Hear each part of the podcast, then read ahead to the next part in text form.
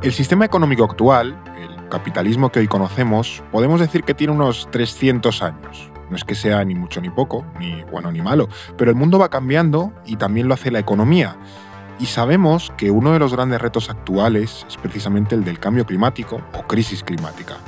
Y ante eso, la economía también debe adaptarse y contribuir a una solución. Por eso hoy, en No es el fin del mundo, vamos a hablar de economía circular. No es el fin del mundo, el podcast semanal del orden mundial. Para el tema de hoy, que además está bastante en la agenda y en nuestras conversaciones, también en la política, eh, vamos eh, a estar con Alba Liva. ¿Qué tal, Alba? Pues muy bien, aquí estamos. Economía circular. ¿Y tú, Eduardo? Pues muy bien, Fernando, aquí andamos. Pues venga, hoy vamos al, al, lío. Lo primero de todo, como siempre, ¿por qué precisamente hoy vamos a hablar de un tema como este, de economía circular? Pues porque, como has dicho en la introducción, se presenta como una de las soluciones a la crisis climática. Nada más y nada menos, que es, muy ambicioso decirlo. Em, la, economía circular es un, supone una transformación del modelo económico actual para, pues, para que sea menos contaminante y genere menos desperdicios. Y es una propuesta que puede sonar a futuro o a utopía, pero para la cual pues, ya se están tomando medidas en la Unión Europea o, o China, por ejemplo, sin ir más lejos, tienen estrategias para esto. Así que tiene bastante geopolítica y bastante actualidad Sí, sí, porque es un planteamiento de cambiar un modelo completo, que lo vemos así, se queda en el típico anuncio, campaña y no, hay mucho, mucho intríngulis de política internacional detrás de esto. Sí, que no es un eslogan vacío o la típica etiqueta que luego no significa nada, sino que efectivamente eso, además de geopolítica, hay también como una, una idea bastante potente detrás, efectivamente, Una, una visión que ahora desarrollan gobiernos, empresas y demás. Pero eh, yo realmente soy bastante ignorante en este, en este tema, lo tengo que, reconocer. Eh, así que me gustaría que explicaseis qué es exactamente esto de la economía circular, porque ya digo, a menudo suena como etiqueta, pero vamos a, vamos a aterrizar este concepto. Vale, pues la economía circular es un modelo económico que quiere desvincular la actividad económica del consumo de recursos finitos y de, la generación de residuos. Eh, tenemos que pensar que la economía actual es una economía lineal. Extraemos recursos, producimos productos y generamos residuos de esos productos. Es un modelo altamente contaminante que se potencia además con este modelo que tenemos del hiperconsumismo. ¿no? no paramos de consumir cosas, por lo tanto extraemos cada vez más recursos y generamos cada vez más desperdicios. Y es el modelo que ha provocado la crisis climática actual. Eso sería un poco el, modelo de la revolución industrial, ¿no? De eso, el clásico. el, de toda la vida. El modelo, lo que se suele conocer como business as usual y este tipo de cosas. Eh, la economía circular busca revertir este modelo como solución a esta crisis y para ello tendríamos que eliminar los residuos y, las, y la contaminación, circular los productos y materiales que utilizamos, es decir, hacerlos más duraderos y fáciles de reutilizar o reconvertir.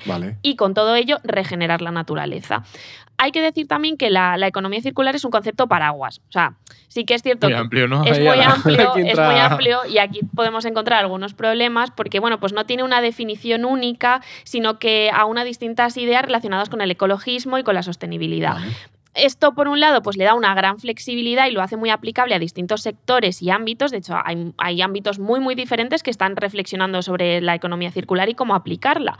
Pero, por otro lado, pues también puede vaciarlo de contenido. También corre ese riesgo que realmente es algo que pasa mucho con, los términos de, ecologismo y de todo, todo pero puede ser nada si, sí. lo claro, sobre todo si apuntáis que todavía hay cierta, no sé si disputa, pero bueno, un debate es para definir exactamente qué es esto de la, de la economía circular.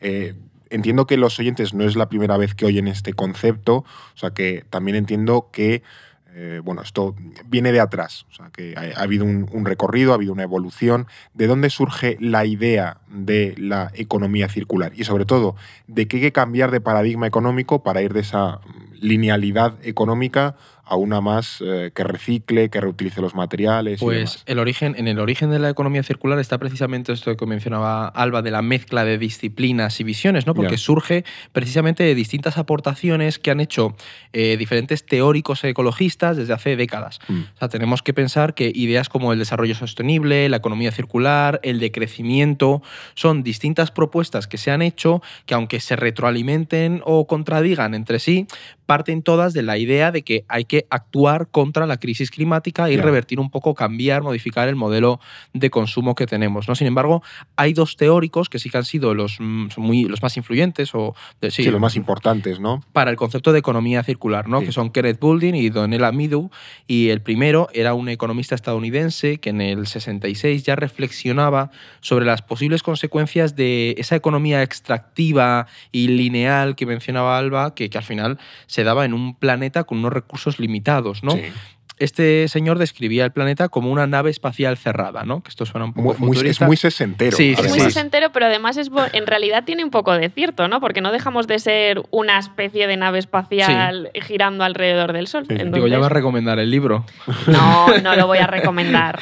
pero bueno, este hombre diferenciaba entre una economía cowboy, ¿no? Que sería la extractiva y, y expansiva, y otra del astronauta, ¿no? La de una nave con recursos limitados y sistemas que se van retroalimentando cubitos de sabores. Sí, pero esa imagen es de hecho es lo que él ponía en el centro, ¿no? Ya se intuye esa idea de la necesidad de un cambio de, sistema y de esa economía circular en un espacio en el que tienes que optimizar completamente tus recursos. Y por otro lado, Donella Meadow fue una científica ambientóloga, también estadounidense, que coordinó el informe de los límites del crecimiento, ¿no? Que se encargó por el Club de Roma en el año 72 y este informe concluyó que si el ritmo de industrialización, de crecimiento de la población, de contaminación, producción de alimentos y de explotación de los recursos continuaba sin que lo variáramos, alcanzaríamos los límites de, crecimiento de la Tierra en los próximos 100 años. Es decir, que nos quedarían en torno a 50 años para llegar ya al tope de recursos que tiene el planeta. Ese informe del 72, corrígeme si me equivoco, es como muy mítico. Sí, sí, sí. es... Es, básico en, en, todo el tema de la crisis climática, de la lucha contra el cambio climático. Es un informe fundamental, pero claro, aquí ya influyen otras cosas y en otras decisiones, pero en, el, en la economía circular es, es muy interesante. Claro, un poco el, primero que da cierta base a todo el mm. tema del cambio climático y demás.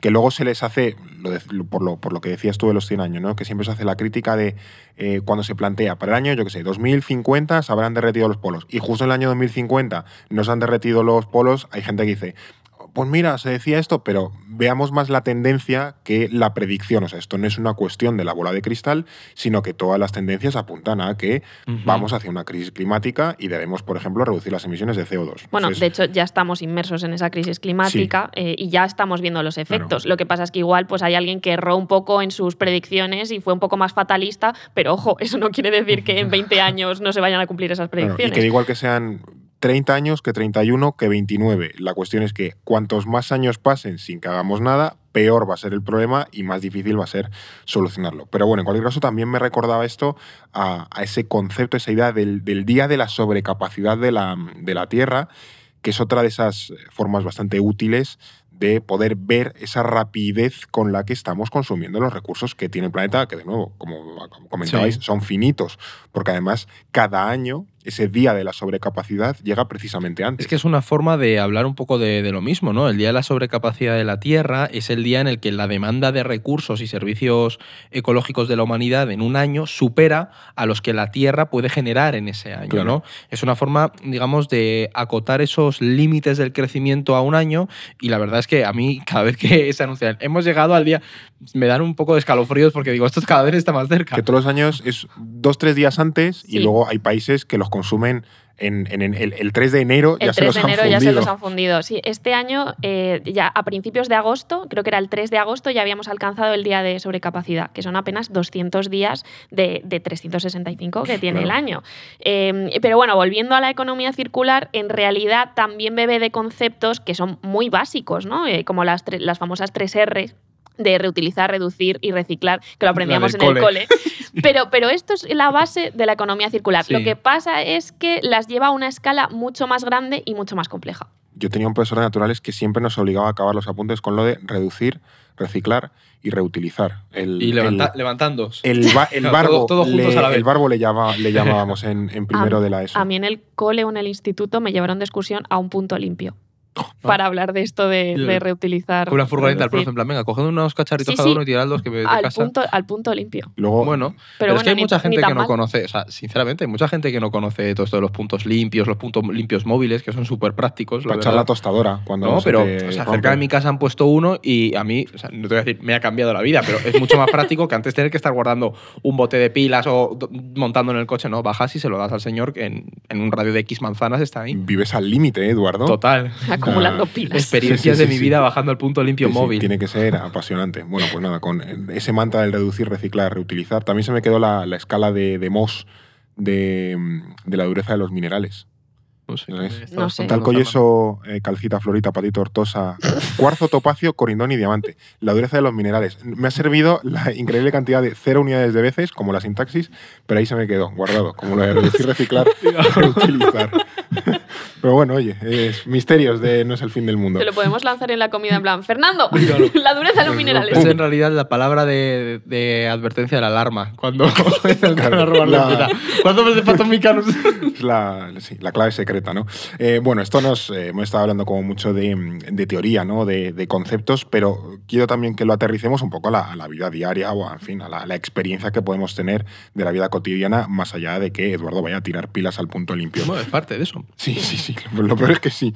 Eh, ¿Cómo se implementa esto de la economía circular? ¿Cómo se puede llevar a tierra? Aquí está lo complicado, Fer, porque hay que mirar todas las fases del ciclo de producción, desde el diseño hasta el final de la vida útil del producto. Todas se pueden mejorar y cambiar para, para fomentar esto de la economía circular. Porque, claro, pensemos que la clave es que reduzcamos la generación de residuos y para eso las cosas tienen que durar y ser fácilmente reutilizables. Vamos a poner un ejemplo así facilito. Pensemos en un teléfono móvil, que lo tenemos todos. De media, un móvil nos dura tres años más o menos. Si es un modelo mejor, pues un poquito más. Si es un modelo peor, un poquito menos, ¿no? Bien porque se rompen, que esto es la famosa obsolescencia, obsolescencia. Gracias, obsolescencia programada, bien porque sale otro modelo más moderno que nos gusta más y decimos, yo quiero la cámara que hace mejores fotos. Cae al suelo así de cara. sí, o en el váter también. Eh, bueno, pues esta pieza, este teléfono móvil, ha requerido materias primas que además son difíciles de encontrar. El coltán, las tierras raras, el litio. Una producción y distribución que es contaminante, pues con los combustibles fósiles. Y al final su vida útil es muy limitada. O sea, tenemos un producto tecnológico extremadamente complejo que nos dura solo 3-4 años. 3-4 años. Sí, sí, sí. Eh, además, luego es muy complicado recuperar estos componentes o las materias primas con las que hemos construido este teléfono móvil. En una economía circular ideal, este móvil estaría mejor diseñado desde el principio, pues sería mucho más duradero. Nos duraría a lo mejor 15 pues, años. Como el Nokia, aquel tocho. Por, e, por, ejemplo, una vez roto, eh, después de esos 15 años de duración o 10 años de duración, sus piezas podrían reutilizarse en otros móviles o tecnologías o deshacerse para recuperar las materias primas, pues es el coltán o es el litio, ¿no? Con los que poder construir otras cosas. Además, su producción y distribución se haría con procesos limpios que no generan tantas emisiones, pues energías y transporte verde, y el resultado sería que tendríamos una tecnología clave en nuestras vidas, pero de una forma limpia y positiva para el planeta. De hecho, yo creo recordar, estoy tirando de memoria, que, que había una marca de móviles que planteaba un móvil modular que tú ibas cambiando ah. distintas partes del teléfono conforme se mejoraban. Es un poco modelo soviético, porque es como. Eh, si, si la Unión Soviética tuviera que hacer un smartphone, sería un poco eso. Era, pues tú, de repente, la pantalla siempre tenías unas medidas, entonces las mejoras, las pantallas a futuro siempre iban a tener más o menos esa medida, porque iba a ser más fácil reemplazarla en los móviles antiguos hay un tema que, yo a veces me pregunto, que no sé exactamente cómo es cierto, es, es si el modelo económico de la Unión Soviética, de estas cosas que se hacían para durar, era más ecológico. Porque claro, pensamos siempre se compara mucho con el modelo capitalista de Estados Unidos, que decimos, no, es que claro, era un modelo que favorecía la innovación y entonces pues eso siempre se hace la comparativa de mm, al final terminó afectando a la propia economía soviética, pero ojo, en un modelo, de, en un mundo en el que ah, favorecemos el, el, ecologismo o luchar contra la crisis climática, igual hay que recuperar un poco esas ideas. No sé. Hombre, los, los eh, productos que están mucho más estandarizados al final son más fáciles de reparar. Es decir, si tú tienes optimizar claro, un modelo de coche, como la Unión Soviética, no es que sea el, caso, pero si tienes un modelo de coche. tenía procesos muy contaminantes haciéndolo, claro, pero soltaban mierda al aire por un tubo. Solo hay a los países de Asia Central. Claro, entonces eh, es más fácil de reparar. Por ejemplo, yo que sé, pues en Cuba pasa con los coches, ¿no? Que hay unos pocos modelos que al final todos son recambios. más por la Efectivamente, tiene, tiene otros, otras motivaciones que al final sí tienes muchos modelos, pero se me está ocurriendo, por ejemplo, que ahora la Unión Europea con la, iba a decir, tontería, entre comillas, de lo del cargador único, Exactamente. Sí, ese es un, el, en el, fondo estás reduciendo las posibilidades de tener 20 cargadores diferentes que consumen. y Porque a lo mejor en casa tienes solo uno, o mira, aquí en la oficina lo que pasa, que oye, me falta el cargador, pues no tienes que tener. Nos robamos, me roban. Claro, el cargador. pero no bueno, que, el cargador de Fernando hay que decir que está, muy cotizado. Está, muy cotizado y está precario. bueno, pero, eso es economía circular hasta el final del Claro, claro, claro, Bueno, em, esto también de la economía circular me suena muy bonito, a veces incluso al club de la batucada y tal.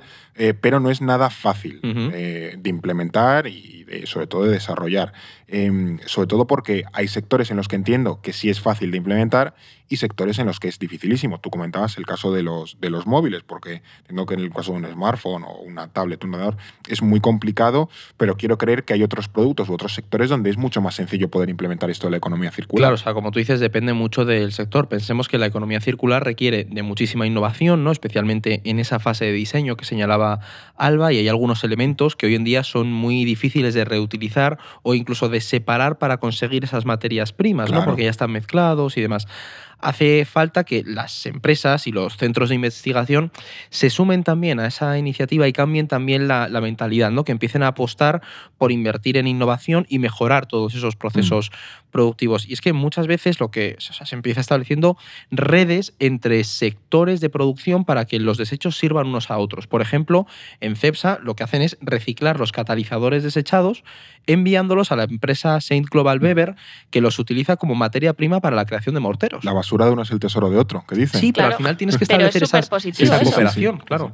También hay que decir que tiene que estar involucrado el sector público. Eh, antes mencionabas un poco lo del tema Unión Europea, los mm. cargadores, esto de estandarizar. Claro, esto es todo regulación pública. Eh, eh, por ejemplo, los plásticos de embalar pues son, son muy contaminantes, tienen una vida útil muy corta y sin embargo perduran en la naturaleza durante décadas. Lo típico de hay que reducir el plástico, ese mantra que tenemos el de siempre. plástico de pompitas, que es muy agradable y desestresante, pero es muy pero contaminante. Es mm, horrible. ¿Qué pasa? Que a lo mejor pues también pueden ser muy baratos por lo cual es muy difícil que las empresas renuncien a ello, en plan de, bueno, voy a hacer esto que es mucho más eh, ecológico, pero es que me cuesta un ojo de la cara, pues ¿qué voy, voy, a utilizar yo esto? ¿no? Pues una forma de reducir su uso es que un gobierno los limite por ley o los desincentive a través de tasas específicas y este impulso gubernamental puede, pues, pues al mismo tiempo, favorecer la innovación para encontrar alternativas. Em, claro, al final estás poniendo un impulso público para que estas cosas al final tires y, y la gente acabe, acabe sumándose a esto de la economía circular. Por ejemplo, ya hay varias iniciativas de envases biodegradables hechos con, con, algas o con un material compostable o que se deshacen en el agua. Yo recuerdo que vi una vez de un tipo que había desarrollado eso y directamente tú cogías el embalaje, lo ponías debajo del grifo y eso se deshacía. qué chulo. Y era como muy, no era contaminante ni nada y, maravilloso. Em, imagina, claro, que te diga un paquete y todo el embalaje pues lo puedes deshacer así mm, tan ricamente. O que toda la cartelería que te llega a casa pues la puedas compostar, por ejemplo, o plantar o, o tirar a la basura directamente. Tendríamos aquí la oficina llena de plantas, ¿eh? Si ya la tenemos, imagínate si a mí me das semillas dentro hay, de... Hay gente que lo hace, que la basura orgánica de casa la mete a un contenedor estos de compostación y luego abona su jardín con eso. Claro, pero eso, por ejemplo, Fer, también mm, lleva un parte, o sea, lleva una parte muy importante de cambio de mentalidad. Sí, sí, ¿sabes? Sí, Al final, y parte de, todo el proceso de economía circular eh, apela a eso, ¿no? Porque como consumidores no estamos acostumbrados a que las cosas duren mucho. Apenas eh, o sea, queremos lo nuevo, eh, ese último modelo de móvil, la ropa que, que, acaba de salir, ¿no? Esa última. Se me ha olvidado la palabra. Ir a, rebajas. claro, sí, la, última. fashion de esta de. Sí, pero cuando saca una marca la ropa es la última temporada. me había olvidado la palabra temporada. Madre, mía, el fashion victim. Pero bueno, más allá de la, de la obsolescencia programada, muchas veces no, repa, no, no reparamos o reutilizamos las cosas porque nos es más cómodo comprar otras nuevas, ¿no? Sí.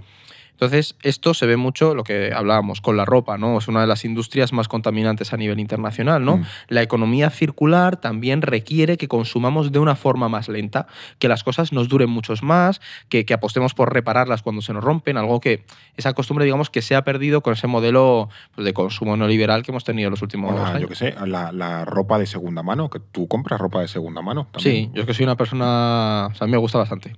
O sea, hay, hay gente a la que le da como asquete. Pero, no, pero, ahora mismo está muy extendido con, aplicaciones y esto. Y de hecho, por ejemplo, el uso de las nuevas tecnologías, lo que ha dicho Alba de las aplicaciones, también ha fomentado mucho esa economía circular con el toque de, un ingreso económico, pero oye, pues yo qué sé, aplicaciones estas como Vinted que vendes tu ropa, lo compras. Yo he encontrado joyitas, ¿eh? claro. Y a lo mejor Alba antes se habría ido a comprar una tienda, una prenda nueva, pero pues tienes la otra alternativa, oye, antes de irte allí, mira a ver si hay algo que te agrade en espacios como ese, que oye, pues funcionan en el fondo como economías circulares. Sí, que además si tú, yo qué sé, pillas una ropa ya usada, es una persona que no tira una prenda y otra persona que no compra una nueva. O sea, que al final como que ganas por los dos eh, lados. Eh, pero también es cierto que esto de la economía circular lo comentábamos al principio, ¿no? que hay como diferentes concepciones o diferentes eh, perspectivas. Hay algunas que me suenan a lo que defienden los, los decrecentistas, ¿no? que es eh, que esa economía circular parece una especie de mezcla entre el desarrollo sostenible y el decrecimiento, es decir, de bueno, producir menos, vivir con menos y tal. No sé si es exactamente así o básicamente qué enfoque o cómo se posiciona la economía circular ante este, no sé si dilema, pero sí debate entre el desarrollo sostenible y el decrecimiento. En principio, la economía circular está más cerca de las tesis del decrecimiento, mm. pero como es un concepto tan amplio, esto que comentábamos al mm. principio, puede casar también con el desarrollo sostenible. Y bueno, pues como hemos dicho antes, todas surgen como soluciones a la crisis climática, el deterioro medioambiental y el acotamiento de recursos, así que mm, a veces se mezclan, pero bueno, sí que es cierto que tienen diferencias. O elementos de ambos, ¿no? claro, claro, claro, eh, como puntos intermedios, ¿no? Em, tal vez el que conocemos mejor es el desarrollo sostenible, que es esto del equilibrio entre un crecimiento económico que satisface las necesidades de la gente y la preservación del medio ambiente que asegura el bienestar futuro, encontrar ahí el equilibrio perfecto. Y consigue, consiste en mantener esa economía lineal, pero haciéndola más limpia, menos perjudicial para el medio. Esto lo vemos constantemente. Eh, objetivos de desarrollo sostenible, la Agenda 2030, todos asienta sobre este, sobre este precepto. Pero es el mismo paradigma del que ya venimos, que es la, una economía en la que tú produces, consumes y luego lo, lo tiras. Si hablamos, por ejemplo, de la economía del cowboy, pues esto es el, desarrollo sostenible, seguimos en la economía del cowboy, pero el pony pues emite menos CO2. E-, eco-cowboy. Es un eco-cowboy, claro. Y luego está la parte del decrecimiento, que además es un término bastante polémico, a nivel político Hay, hay mucho debate. Este lo que apuesta es por la reducción de la producción material y del consumo para así asegurar la vida de la supervivencia del planeta, ¿no? Y esto se asienta básicamente en la idea de que mm, hay que vivir mejor con menos, ¿no?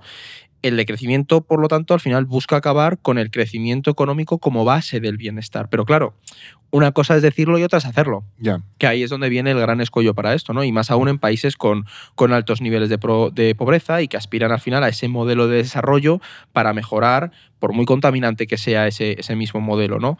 La economía circular sería una forma de aplicar poco a poco ese decrecimiento, pero en principio de forma que no reviente básicamente nuestro bienestar económico y, vital, ¿no? También vemos eh, por qué puede encajar con el desarrollo sostenible, porque una economía circular puede seguir desarrollando y haciendo crecer a los países, pero con una apuesta muy clara por la sostenibilidad. Que es también lo que a menudo argumentan muchos eh, países en, vías de desarrollo, potencias emergentes, es decir, claro, vosotros los occidentales habéis podido contaminar, ya os habéis desarrollado, concepto amplio de desarrollo y ahora me queréis limitar a mí el, crecimiento. Mm. Bueno, pues oye, yo también quiero contaminar para crecer y dar un bienestar a mi población. O incluso sois muy moralistas exigiendo ese decrecimiento, pero al mismo tiempo seguís eh, emitiendo muchísimo CO2, seguís siendo las potencias más contaminantes, mm. seguís teniendo estrategias de esto del net cero, que al final es que, que la resta sea, sea cero, no quiere decir que, y que tú lo compenses de otra forma. Es un, comprando emisiones de otros países. Comprando emisiones de otros países. Eso es un sistema que en un principio podría, tener, podría haber sido una muy buena idea, pero se ha convertido en algo muy perverso también. Sí, y que hay países, eh, no sé si lo hemos comentado aquí alguna vez, que la basura tecnológica, por ejemplo, antes que hablábamos de los smartphones, creo que son Suecia y Dinamarca los países que más basura tecnológica por habitante emiten y, buena parte de esa basura tecnológica cae en países africanos, Podemos por hacer ejemplo. algún día un capi de, cómo funciona el sistema de basura a nivel internacional. Y la deslocalización de, los, residuos es un tema muy interesante. Sí, sí. hay países que han puesto cota, yo ya no acepto más. Eh, claro, claro, y, es normal porque se, exporta toda esa basura. Eh, pero bueno, ya aún con la economía circular, ese, ese cambio de mentalidad, es algo importante porque ahora mismo todo nuestro sistema económico genera valor a través del consumo. O sea, el consumo es un elemento fundamental de nuestro sistema económico actual. Y entonces, al final, esa lógica premia que lo que vale es que compremos el producto. De ahí la obsolescencia programada, no es que algo lo defienda, sino que es la, lógica de, todo ese sistema. Em, por ejemplo, la empresa de móviles gana más cuantos más móviles venda, no cuanto más recicle. Y así con todo, ¿no? También entiendo que es un poco generar incentivos.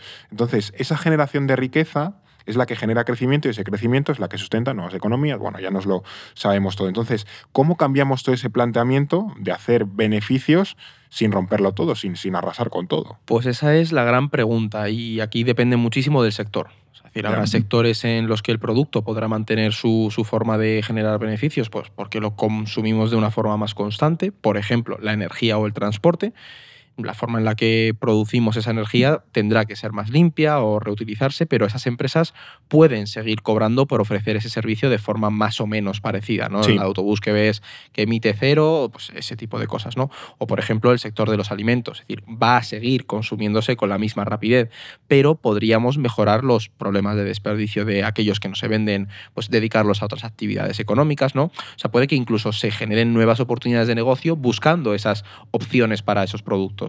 Claro, y en otros casos, por ejemplo, los, productos electrónicos, la ropa es mucho más difícil, eh, sobre todo si incluimos el factor de la durabilidad, ¿no? Porque claro, el valor económico podría estar... Mm, ahora mismo está en que nosotros compremos ese producto, eh, pero en una economía circular una alternativa podría ser que estuviese en las reparaciones o en mm. el sistema de reciclado, que eso mm. también se incluya dentro de, la cadena de valor. ¿no? La empresa que fabrica el teléfono móvil no solo te vende el móvil, que está pensado en este caso para durar, no para que tú lo sustituyas en tres años por otro, eh, sino que también te cobra las actualizaciones del sistema o las posibles mejoras del dispositivo. En vez de comprar un, eh, móvil nuevo, pagas por mejorar el antiguo. Una vez se te rompe del todo, eh, ya no funciona más, pues la empresa también te cobra a lo mejor por, por la recogida o por, por, su sustitución.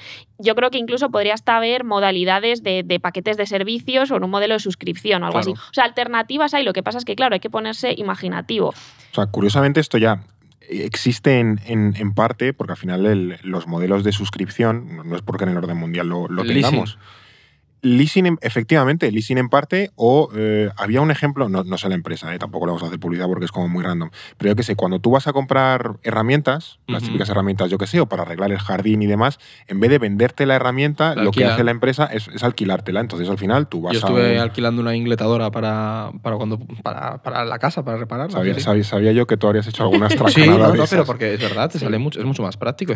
¿Cuántas veces voy a necesitar una, una mesa de, de corte? Pues, pues ese, es el, ese es el plan en vez de comprar algo para utilizarlo una vez en mi vida no tiene sentido y, y generas en fin, consumo innecesario y, y, gasta recursos de forma innecesaria, vamos a fabricar una vez la herramienta y la alquilo muchas veces, le saco mucha más rentabilidad, ¿no? Y al final yo entiendo que también, oye, que, puede ser incluso más productivo en algunos sectores o productos esta economía circular que el hecho de producir linealmente. Pero bueno, no sé si también se me junta, se me, bueno, antoja eh, un modelo que puede generar resistencias. Al final es un cambio de chip que mucha gente dice, hay mucho dinero, no quiero. Hay mucho dinero en juego, Fer. Sí. Es esto se suele, creo que el ejemplo que más rápido se nos viene a la cabeza es el de las grandes corporaciones, ¿no? Piensa mm. que una empresa que gana millones gracias a esa economía lineal, sea en el sector que sea, y que prioriza seguir generando beneficios, pues evidentemente se va a resistir a ese cambio de, modelo. Algunas tienen mucho poder, tanto por su influencia como por el propio empleo que generan, ¿no? Así que pueden plantear verdaderos problemas a la implementación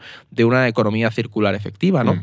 Pensad que si ya cuesta eh, parar cosas como la deforestación del Amazonas, que no siempre la llevan a cabo grandes empresas y que es un ejemplo muy bueno de, esa economía expansiva, la economía del cowboy, ¿cómo no va a ser difícil frenar a una gran multinacional que emplea a millones de personas a las que puede movilizar en contra de este tipo de cambio de modelo? Y a raíz de esto también puede ser un reto para empresas más pequeñas. O sea, no, solo, no solo hablamos de las grandes corporaciones, que, bueno, que es como el ejemplo más claro de lo que no se nos viene, ¿no? Mm. Eh, porque, claro, para, para implementar una economía circular hay que apostar por la innovación. Y para la innovación hace falta dinero y medios que solo suelen estar al alcance de empresas más grandes. Así que en definitiva, pues no es nada sencillo cambiar este, este, este sistema.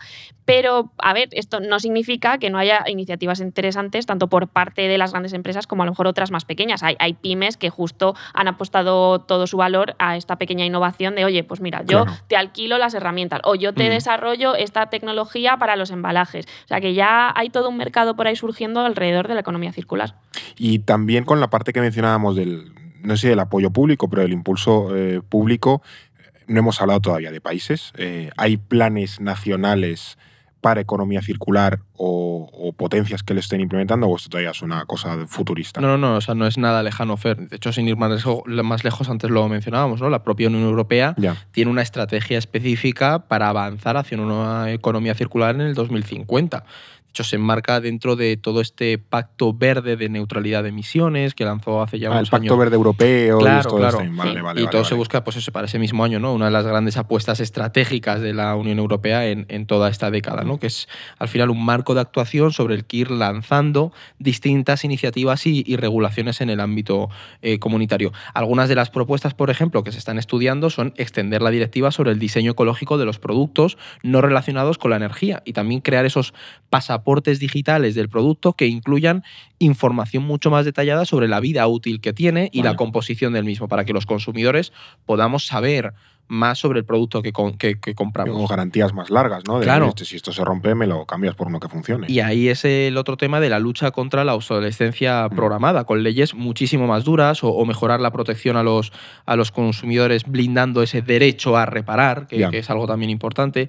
Pero esta estrategia, esta estrategia también incluye la regulación sobre el uso de plásticos, que esto es la mítica de la pajita, ¿no? Es decir, la durabilidad de los textiles. O la, bolsa del súper. Claro, ahí. La purpurina. Bueno, esto es otra cosa, ¿no? Pero es esta idea de no vamos a generar un residuo aquí que podemos sustituir por otra cosa mucho menos contaminante. Justo, mirad el cambio de mentalidad con las bolsas de plástico que tú mencionabas. Es decir, la bolsa de racia, la gente al principio se resistió y ahora prácticamente todo el mundo la, la usa, ¿no? Y también otros sectores, pues como la construcción, ¿no? Al final es tener edificios que duren más, que permitan un consumo de energía mucho más eficiente. Todo esto es clave para esa economía circular. Y además, los planes de la Unión Europea para la economía circular no solo están relacionados con este pacto verde para 2050 que mencionabas, también con la autonomía estratégica. ese es un punto muy bueno. ¿eh? Aquí está el tema de la, geopolítica que hay detrás de esto. Con la geopolítica hemos topado. Con la geopolítica hemos topado. Eh, a ver, pensadlo. La economía circular no solo disminuye la cantidad de residuos, también permite extraer menos materias primas porque se reutiliza más. Claro. Mm. Eh, por lo tanto, reduce la demanda de materiales estratégicos clave para la seguridad de nuestras economías. Pues esto que hablábamos del coltán, las tierras raras, etcétera. ¿no? Ahora mismo estamos en un contexto geopolítico donde los países están tratando de asegurarse el acceso a materias primas estratégicas para su desarrollo tecnológico y para la transición energética. El caso europeo es súper claro. Y antes hemos mencionado que, pues eso, unas cuantas, ¿no? El, coltán, lo que decía yo, el coltán, el litio, tal. Si la Unión Europea quiere asegurar su economía con la transición verde, pues tiene que acceder a estas materias primas. Y pues esto en muchas ocasiones la coloca en una situación de dependencia con otros países. Aquí hemos hablado otras veces de China y las tierras raras y esa dependencia, ¿no? Eh, pero, pero, claro, esto merma su independencia geopolítica. Sin embargo, con una economía circular reduce esa demanda y deja de depender tanto de estos países. Por lo tanto, recupera en parte esa autonomía geopolítica. Es una forma muy interesante de matar dos pájaros sí, de un de reutilizar tu crecimiento y tu desarrollo para poder seguir creciendo. Bueno, si tú consigues reciclar, entre comillas, el litio, pues ya no lo tienes que importar o tienes que importar menos, así que dependes menos. No, no, me parece a nivel geopolítico bastante interesante. Y esto en otros eh, países, pienso por ejemplo en los dos grandes campeones de la economía internacional, Estados Unidos y China. Eh, no sé si estos van a estar dispuestos a cambiar sus modelos de crecimiento. Pienso sobre todo en Estados Unidos, que son bastante cuadriculados para ciertas cosas.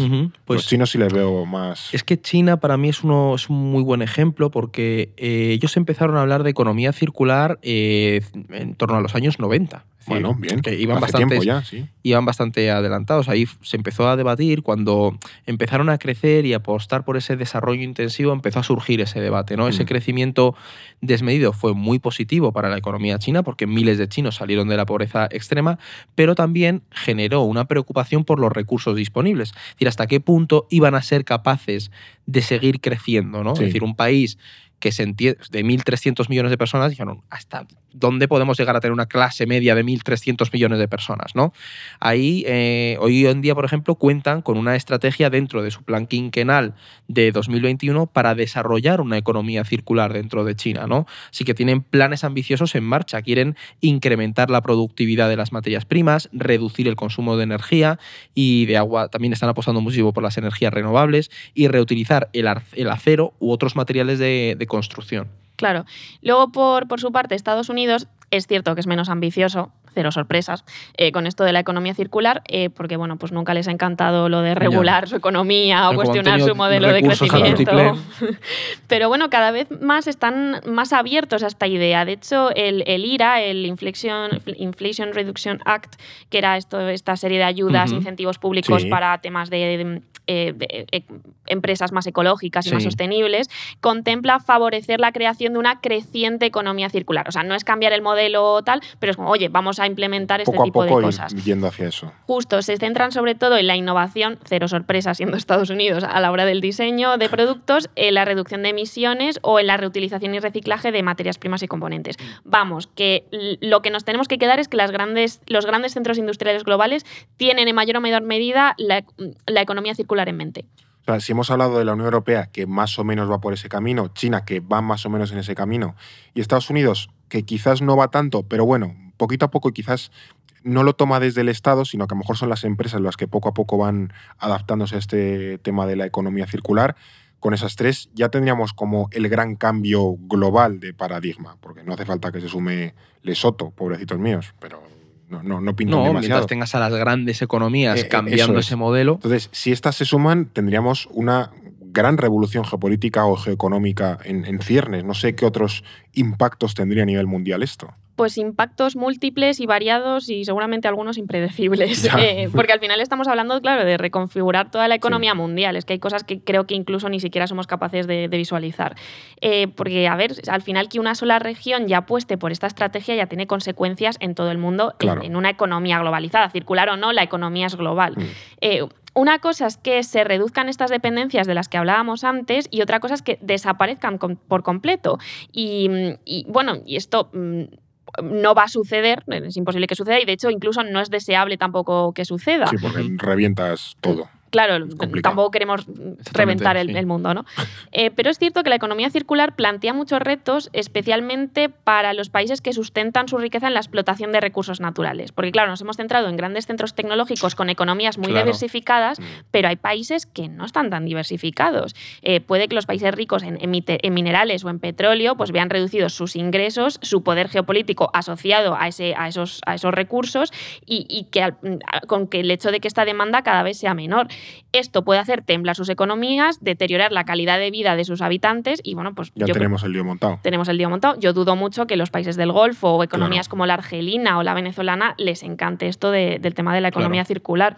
Por otro lado, aquellos países con economías eso, más diversificadas pueden salir ganando de la economía circular porque generan sinergias entre ellas y nuevas oportunidades de negocio. Y claro, pues aquí vemos que no nos extraña que sean la Unión Europea, China y Estados Unidos los que estén más a favor de este, de este modelo. Pero bueno, mm, también nos da un modelo un poco desigual. Y un efecto positivo también dentro de todo esto, pues es la deslocalización de la, de la contaminación o la sobreexplotación de zonas minerales, ¿no? O sea, muchos países africanos se han convertido en el destino de la deslocalización de la, de la basura que comentábamos antes, de los, de los mm. residuos de Europa o Estados Unidos, ¿no? Una menor generación de residuos puede solventar este problema. Sí. Puede ayudarles también a o al menos abrir otras, claro. Sí, o potenciar otras vías eh, de desarrollo económico. ¿no? En definitiva, hay que pensar que la economía circular no se puede implementar de igual manera en todo el mundo. Y eso es muy importante. ¿no? Cada país podrá acceder a este modelo de forma diferente. Es decir, que la economía circular no es una solución para todo, ¿no? Generará sus propias desigualdades y también su propio contexto geopolítico en el caso de que se llegara a implementar de manera global. ir adaptándose a ese nuevo mundo que se, que se pueda ir, ir abriendo. Lo que estoy viendo es que, como ocurre con tantas otras cosas, hay un riesgo de que la economía circular sea también una forma de justificar el, proteccionismo, ¿no? De que los países se cierren y demás. Porque eso, por ejemplo, refuerza a las eh, potencias industriales y deja atrás a los países que a lo mejor dependen más de un modelo extractivista, que son, suelen, ser los menos industrializados, menos, eh, menos crecidos y demás. Claro, claro, no, no, es un sistema perfecto, porque quienes van a tener más impulso para implementarlo son pues, lo, que, lo que comentábamos, ¿no? las economías más fuertes. Así que si no se entiende como un cambio global, eh, que pueda crear sinergias internacionales, pues va a generar sí o sí un modelo desigual. O terminará acentuando el que ya existe. Al mismo tiempo, puede entenderse de otra forma, puede favorecer los regionalismos comerciales, pues crear mm. zonas, zonas comerciales que se retroalimenten entre ellas a, raíz de pues, estos procesos circulares en, cadenas un poquito más mm. cerradas de producción. ¿no? De hecho, también se habla de la, de la cooperación sur-sur, de que la economía circular puede ser una forma de potenciar todo esto de la, de la cooperación entre países del sur global.